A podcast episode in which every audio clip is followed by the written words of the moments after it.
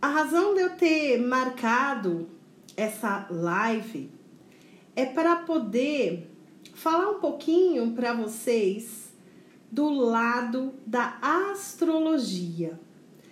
Desde o início dos tempos, o homem olha para o céu, para as estrelas, né, para poder obter respostas para as questões que acontecem aqui no nosso mundo terreno. Então, um dos principais objetivos da astrologia cabalística é fazer com que a gente possa olhar, identificar o que está acontecendo no cosmos, né? Ou no mapa de cada um, quando a pessoa faz a consulta de mapa, mas não sermos reféns daquele posicionamento, mas sim olhar para esse posicionamento, olhar para essas fragilidades e podermos ir além. Esta semana né, que aconteceu mais especificamente no dia 5 de maio de 2020. Então, para quem está se conectando agora, é fresco, fresco aí. O que, que aconteceu de mudança? Nós temos um ponto no mapa que ele é chamado de nodo norte da lua ou cabeça do dragão né? Que esse ponto aqui em preto, ele parece um fone de ouvido, como se o universo estivesse falando assim: o que, que é para você ouvir? Com o que é para você se conectar?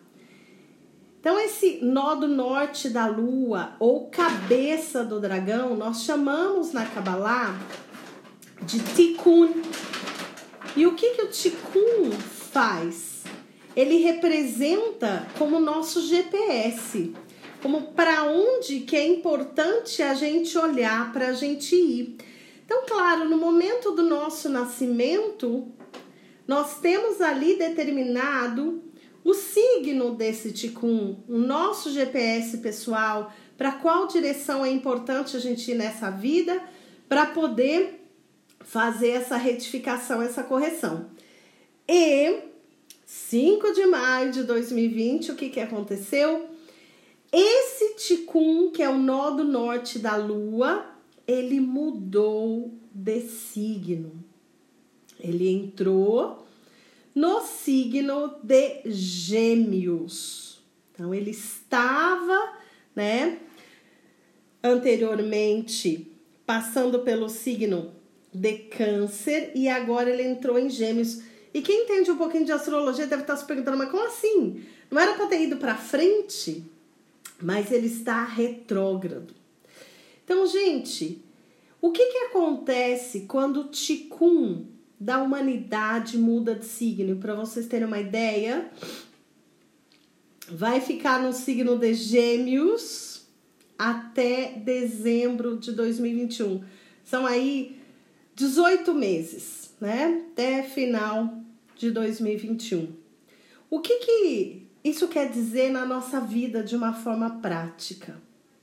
Gêmeos rege toda a parte de comunicação, interação com as pessoas, da gente olhar para o novo, a tecnologia, né? Então, olha tudo que está acontecendo agora online no nosso mundo todas essas mudanças que nós muitas vezes fomos pegos aí de surpresa. Eu falo, ninguém nos avisou que era o último episódio daquela temporada. E a temporada mudou, né? Quando se fala em the new normal, o novo normal, não tem mais como as coisas serem como elas eram.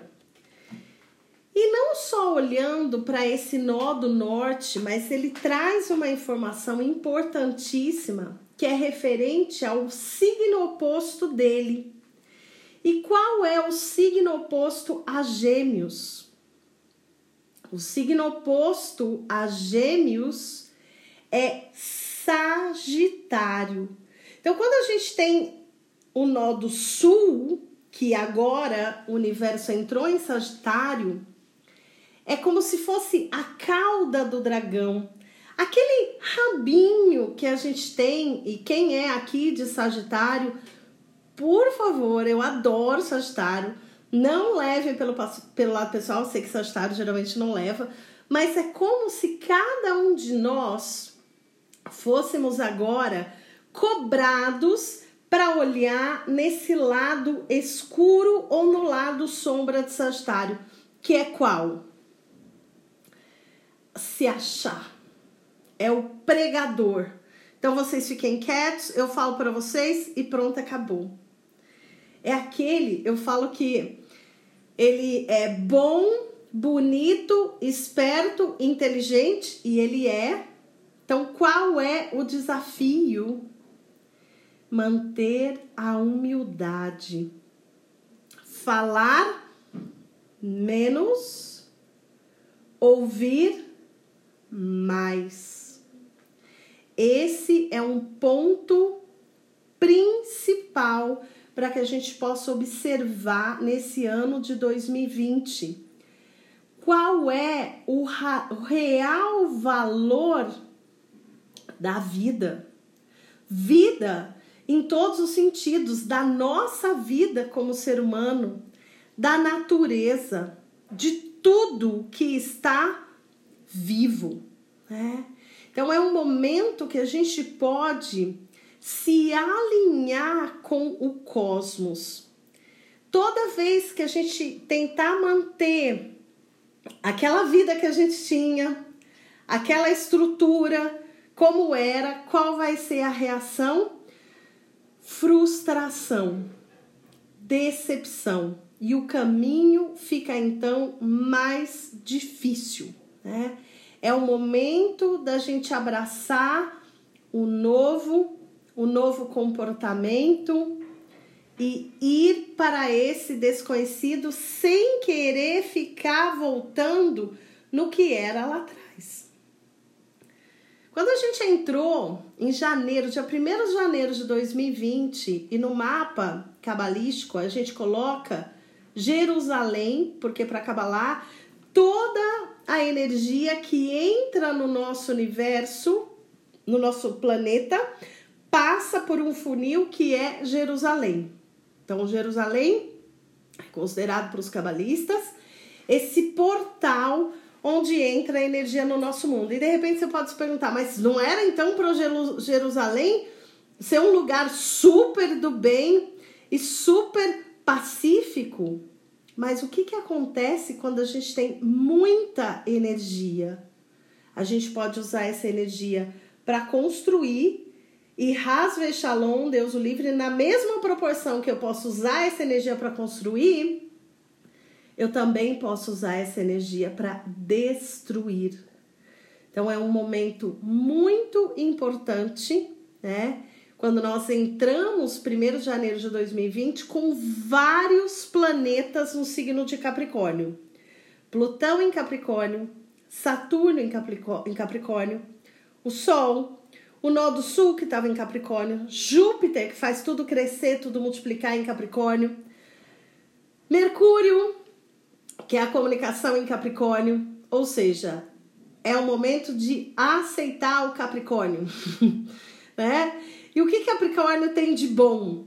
É, um, é considerado para a astrologia cabalística o signo mais intuitivo do zodíaco.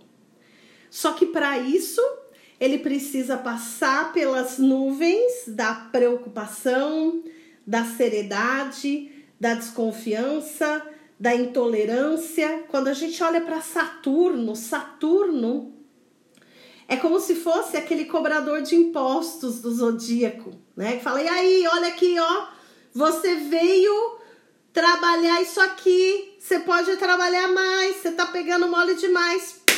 Saturno por que, que as pessoas, quando vêm fazer mapas, eles falam assim: é meu retorno de Saturno? Geralmente aquelas, ai que delícia meu retorno de Saturno, porque é a hora que a água bate na bunda, porque é a hora que a gente precisa assumir uma responsabilidade, aceitar que o que está à minha volta agora eu criei. E eu também sou responsável por tudo isso que está acontecendo. Não adianta a gente, é comum o nosso ego buscar um culpado. É a China, é o presidente X, é o Y, é isso, é isso, é isso. Cada um tem a sua parcela de responsabilidade. Eu também tenho a minha, você também tem a sua. Um grande cabalista que é Rav Ashlag, ele compara nosso mundo com uma balança. imagina que nessa balança tem um lado que é o lado positivo e tem um lado que é o lado negativo.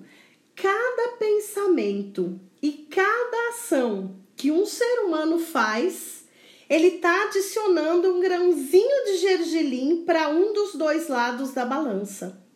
Agora, gente, imagina mais de 7 bilhões de pessoas no mundo pensando e agindo a gente nunca sabe qual é o grãozinho que vai virar a balança para, entre aspas, de repente surgiu um vírus, de repente um cara resolveu fazer um ataque terrorista. Para acabar lá, não existe a síndrome do de repente. Só que nós temos essa tendência como seres humanos a não querer olhar. Deixa eu falar, eu vou fazer isso sim, agora não, mês que vem, ano que vem e vai. Então, é um ano que nós precisamos olhar para aquilo que eu vim fazer aqui, que só eu vou poder fazer. Fazendo uma analogia, é como se cada um de nós representasse uma pecinha nesse grande quebra-cabeça de Deus e aquela luz, aquela transformação, a minha tarefa de casa, ninguém vai fazer por mim. Se a gente olha num quebra-cabeça e tiver faltando uma pecinha desse quebra-cabeça, eu vou olhar para ele e vou falar: tá incompleto. Então, diante disso, eu quero aqui convidar você a poder olhar para a sua vida Aonde, participação especial Georgia, aonde na minha vida eu tenho dificuldade de aceitar algo que aconteceu, por exemplo, começando pelos nossos pais. Quantos de nós aceita a sua história? Ou procura um culpado para a sua história? É.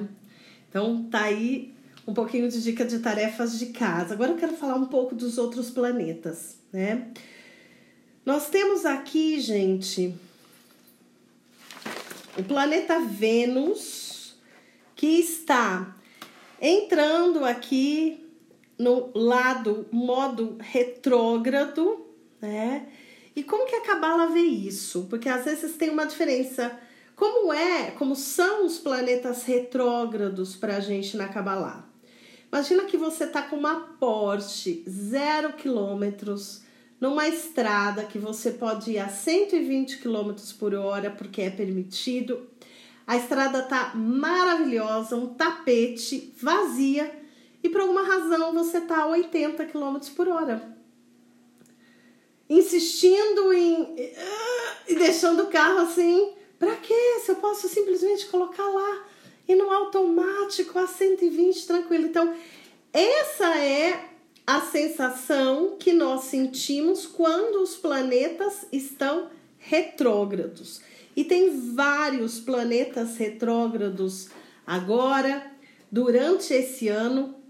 É, e o convite é para que a gente possa rever, reacessar, reformular, repensar todos os res que vier na sua vida. Preparar o nosso eu, o nosso receptor, para um grande momento que acontece no mês de dezembro de 2020, né? De acordo com estudos de astrólogos cabalistas na história, o que, que vai acontecer? Nós vamos ter Saturno e Júpiter em conjunção em Aquário. E quando isso aconteceu em outros momentos, nós conseguimos conectar com a energia de redenção, de Messias, de libertação. Então, nós temos aí oito meses para poder preparar o receptor de cada um de nós. Um dos planetas mais famosos, né, que fica retrógrado três vezes ao ano, que a gente sente uma dificuldade na parte de comunicação, é o planeta Mercúrio. Então, quando a gente olha, Vênus está aí entrando nesse modo retrógrado, Vênus rege toda a parte do feminino que existe dentro de cada um de nós, independente do sexo da pessoa. Tá muito ligado com a mãe, tá muito ligado com o amor, tá muito ligado com o nosso lado que pede compaixão, misericórdia. E é muito legal porque Vênus também está em Gêmeos que traz, eu falo que Gêmeos tem um lado lindo, positivo, que é diversão, alegria, leveza na vida. Né? Dentro da família dos quatro elementos, Gêmeos é da família do ar. E na árvore da vida, Gêmeos representa o ar da família do ar. Então eu brinco, vai tentar catar um sabonete debaixo d'água lá no banho, ou aquelas bexigas que a gente coloca na boca, né, para encher, e aí a bexiga escapa e, e vai para todas as direções. Então, gente, olha a importância da resiliência. Se a gente tentar resistir, ficar lá na rigidez do Capricórnio, né? Então, não existe essa de ser ruim ou ser bom. Mas é como eu olho para isso. A sombra do Capricórnio é o medo, é a preocupação. Será que vai conseguir? Ai, vai dar um trabalho. Oh, céus, oh, vida, oh, terra. E qual é o lado positivo? De conseguir centrar, de conectar com a sua intuição, com a sua sensibilidade. E aí é considerado o signo mais intuitivo do zodíaco. E eu vejo como mais importante assumir o seu lugar, assumir a responsabilidade por tudo que está ao seu redor agora, pela sua situação atual, né? Nós temos uma, uma fala na Cabala que é muito famosa, eu vou falar aqui em hebraico para a gente se conectar com a energia do hebraico, que é Mat Itzak Elai. Foi essa frase que Deus disse para Moisés quando Moisés estava lá. Imagina cada um nessa situação. Você liderando um grupo de 600 mil pessoas depois de tantos perrengues que já haviam acontecido, de sair da escravidão do Egito e tudo, você tá lá com esse grupo diante do mar e atrás vem os egípcios querendo acabar com todo mundo. E Moisés, como um exemplo de pisciano corrigido, de muita humildade e persistência, pediu ajuda. É o ano da gente pedir ajuda mas não ajuda achando que Deus vai fazer por mim, mas o que eu posso fazer ajuda para que a gente possa enxergar. É, ajuda para que a gente possa se conectar com essa coluna central, com a sua intuição, com a sua sabedoria. E aí, quando Moisés pediu ajuda a Deus, Deus respondeu isso: Mate Elai, por que você está pedindo para mim? Você tem tudo o que você precisa.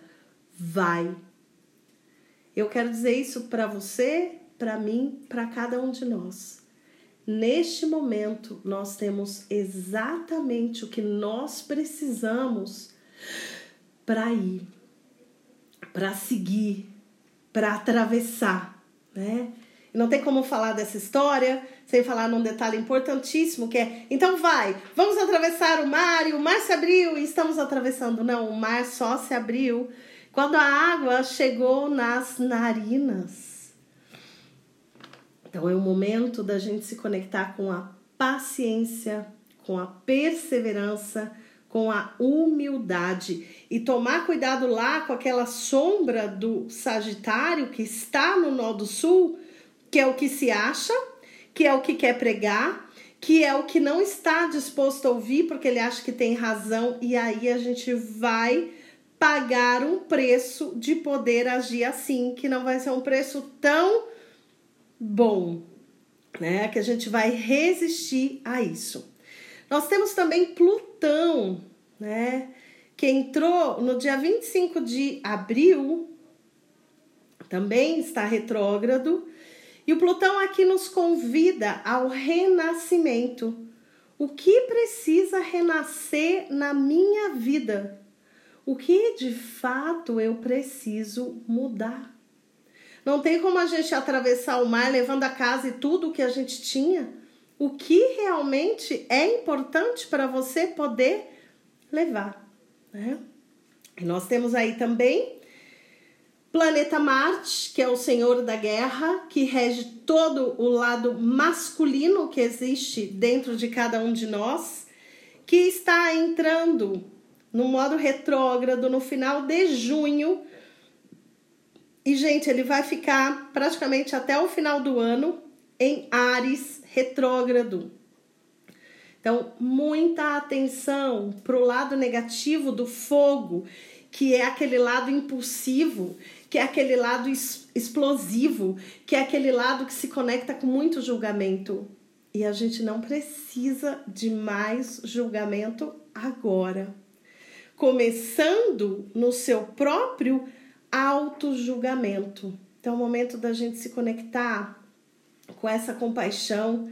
Né? Quando a gente olha de novo nos anéis de Saturno, os anéis de Saturno, que é quem rege Capricórnio, eles são formados por água. Só que é uma água que está congelada. E o que a gente precisa fazer? Derreter essa água, né? Qual o lado positivo de Marte em Ares? Vamos pensar no lado bom e não alimentar o lado negativo. Então, toma cuidado com esse lado explosivo, né? De combustão, só que é muito importante e ajuda a gente a tomar iniciativa para aquelas coisas na vida que a gente ficava ali empurrando com a barriga, né? E, e, e depois a gente faz, então nos convida para essa ação, para colocar literalmente a casa em ordem. Não é à toa que a gente está aí no ano 4. Agora, gente, quando a gente olha, né, nos signos do fogo, como por exemplo o Sagitário, depois temos o Leão e o Ares. Então, para quem é de um desses signos ou tem vários planetas nesse signo, focar mais em compartilhar e um pouco menos em receber e usar essa energia do fogo para queimar coisas negativas, para transmutar e para poder se conectar com essa motivação, né? Com essa energia que cria, que faz, que transforma. Quando a gente olha para os signos da Terra, que nós temos Touro, Virgem, Capricórnio, não ficar calculando tudo que você faz, o que eu fiz, eu limpei a casa, né, os virginianos, e você fez o quê? Você não lavou o quintal, etc. Aprender a comunicar com menos julgamento, né? Como que eu posso falar essas palavras de uma forma que a outra pessoa ela vai entender? Difícil ter alguém aqui falando difícil. Tem um exercício, né? Então, eu, porque é como se tivesse uma lupa ali, principalmente para os virginianos. Então, no momento que eu vi uma coisa negativa, agora minha tarefa de casa é ver algo positivo. E se eu vi algo negativo, não deixa de ser um efeito espelho. Talvez nessa vida eu não sou assim, mas em algum momento lá atrás eu posso ter sido, ou em vidas mais antigas. vidas passadas. Com relação aos signos da água, gente, menos mimimi, menos vítima, nada acontece ao acaso. A sombra nunca é maior do que a luz. Mas a gente lembra sempre de uma história que tinha um menino sonhando e no sonho dele apareceu um lobo. E aí ele falava que o lobo estava lá, tranquilo, meio pacato. E aí chegou outro lobo e começou. Eles começaram a brigar. E o menino acordou todo assustado. Foi lá pro avô e perguntou pro avô: Quem sobreviveu? Quem vai ganhar? E o avô respondeu: Aquele que você alimentar. Então é um momento que nós estamos sendo chamados para olhar para o agora e pensar: se uma pessoa plantou tomate, pelo menos por enquanto, o que, que ela vai colher? Tomate.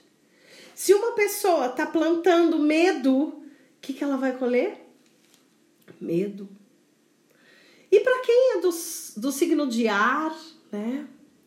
Ou tem bastante influência de ar no seu mapa, Aquário, Libra, Gêmeos, eles se conectam mais com essa resiliência, né? Com ah, mas pode perder o foco, mas o que realmente é importante para mim, de repente aquilo que eu tenho que fazer, eu não quero mais fazer. Eu quero me libertar disso. O quanto a gente está olhando para a nossa vida e vendo coisas que a gente achava que era tão importante, ou pessoas que pareceu se importar tanto com a gente que agora parece que está diferente, e vice-versa. E é não julgar, mas simplesmente poder tirar esses véus da ilusão e enxergar. Né? Então, um momento importantíssimo para a gente poder ir para essa nova fase do videogame.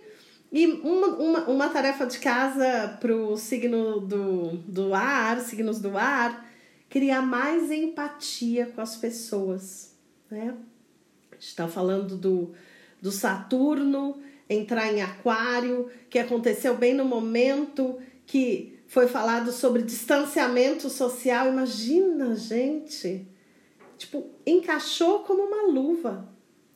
Mas não é porque eu tô distante socialmente que eu preciso estar distante do coração dessa pessoa. O Gêmeos também nos convida a esse lado de olhar para o nosso coração.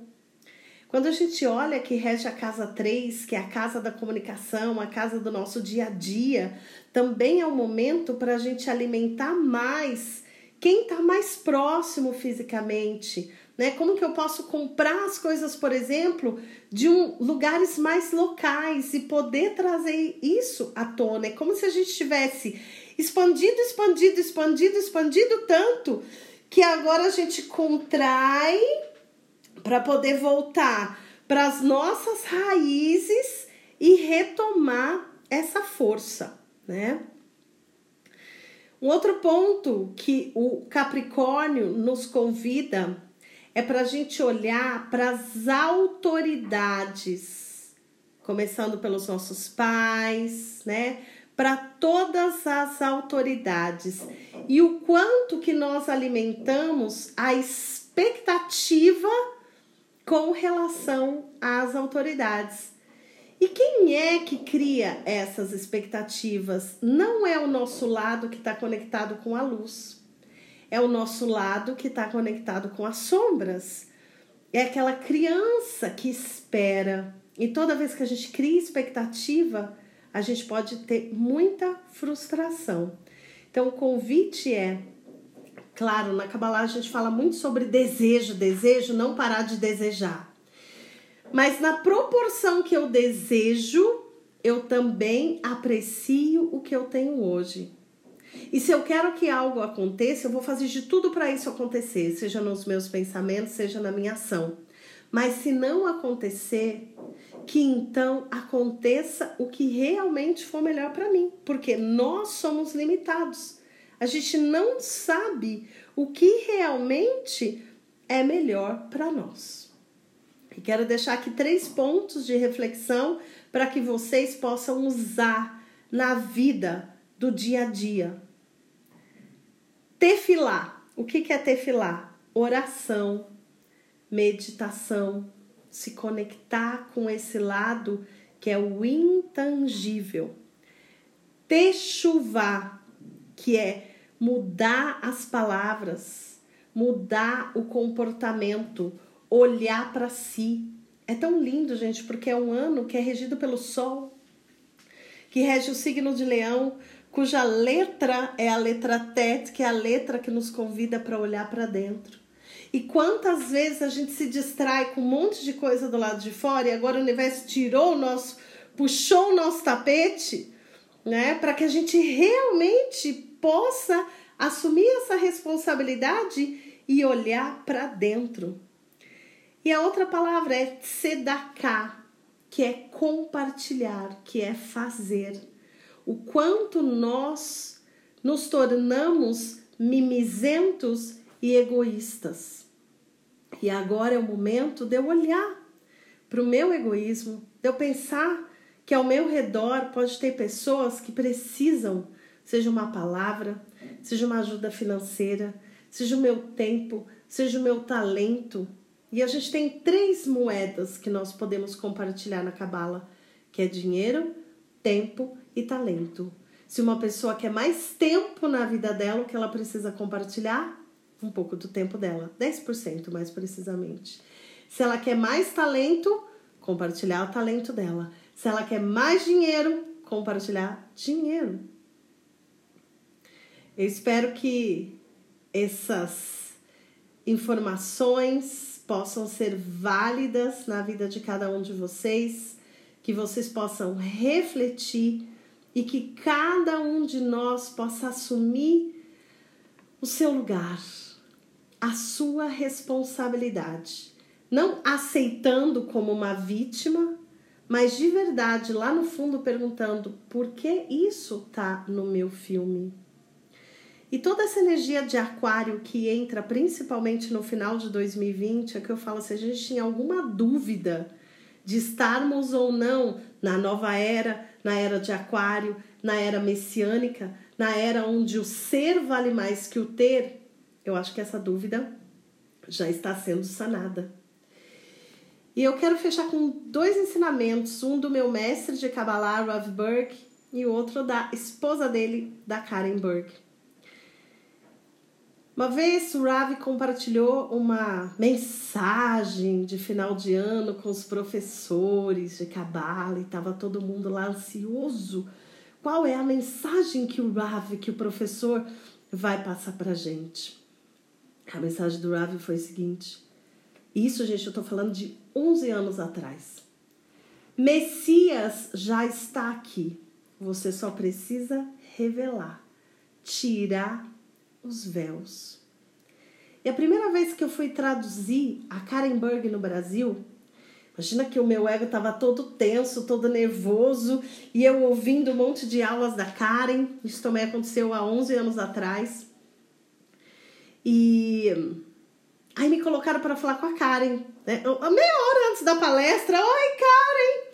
A Karen falou assim: Eu vou falar sobre oi e ashrei. Eu, oi? Oi? Oi? O que é isso? Né? Então, é o conceito que é oi, que é muito caos, muita escuridão, e ashrei, que é a iluminação, que é muita luz. Então, nós neste momento, como humanidade, estamos vivendo este momento de oi e ashrei, como duas frequências que estão acontecendo ao mesmo tempo e depende de cada um de nós aqui, na nossa consciência, com que frequência eu estou me conectando agora. Eu estou me conectando com o caos, com a escuridão, ou estou me conectando com a luz. E nos momentos que a gente tem muita escuridão, uma vela que você acenda naquele estádio enorme escuro, ela vai ser vista. Em contrapartida, no momento que temos muita luz, quando a gente acende uma vela num dia num campo aberto, num dia ensolarado, que diferença essa vela vai fazer? Então, esse é o momento que a gente pode entrar em contato com a nossa força e realmente assumir essa responsabilidade de mudança, de transformação, de se permitir atravessar o mar, confiar, acreditar um pouquinho de cada vez. Um grande beijo. Fiquem com Deus.